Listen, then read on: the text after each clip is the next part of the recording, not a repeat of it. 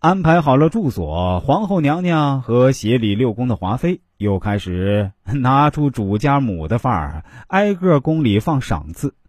夏冬春收到皇后的赏赐，却没有收到华妃的赏赐，便对快递小哥周宁海搬一柠檬。华妃的赏赐再好，也比不过皇后娘娘的。你一个刚进宫的，连皇上面还没见的小常在，居然也敢当面挑衅宠冠加协理六宫的华妃娘娘？这句挑衅翻译过来，约等于：快递小哥啊，一丈红什么时候到货？嗨，别急，您的包裹已经在路上，下次快递小哥给你带来就是啊，专属赏赐一丈红。入宫三天之后啊，新秀们正式步入战场，开始每天给皇后娘娘请安了。初次见面，皇后娘娘日常维护贤惠人设，华妃娘娘可要挨个考教一下。先是确认收货对象夏冬春，挺会打扮呀。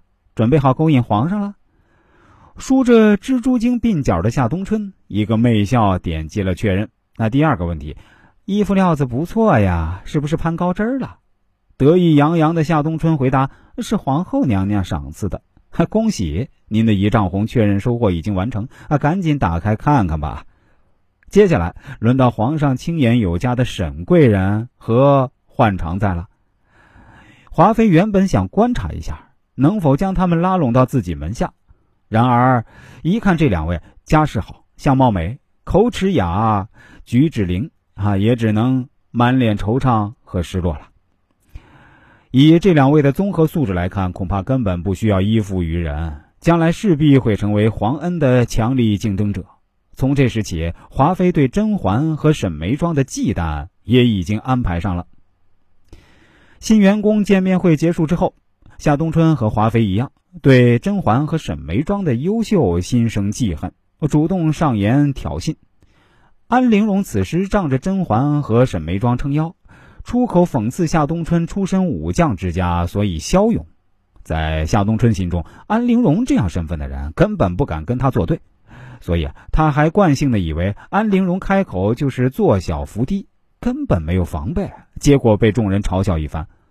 华妃听到这里，更加断定这夏冬春愚蠢肤浅，皇上不可能喜欢，可以放心大胆的处置了。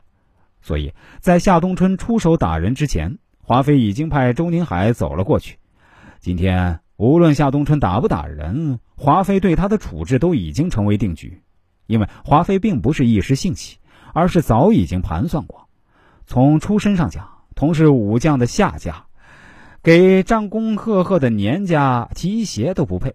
从恩宠上讲，皇上根本不在意这个肤浅的夏冬春；从站队上讲，夏冬春已经承认自己是皇后那边的人。这就是看似跋扈的华妃远高于自己的山寨版夏冬春的地方。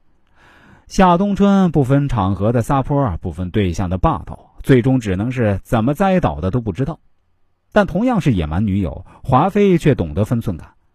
虽然在新秀们进宫之前，她就关注夏冬春和甄嬛，但对这两人却是区别对待。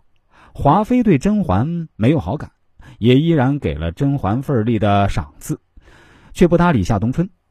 在分配夏冬春的寝宫时，随口便将他安排和富察贵人同住。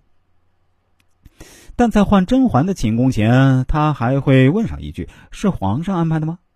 仪仗红之所以会赏给夏冬春，而不是甄嬛，正是因为甄嬛是皇上看中并赐了封号的人，华妃再跋扈也不会随便的施以重刑，而夏冬春不过是皇上随手一指的小角色，华妃才敢如此干脆利落的下狠手，即便是张扬跋扈，也需要智慧。同样的事儿，不同的人做出来，往往会有不同的结果，这里面的差距就在于一个人的分寸感。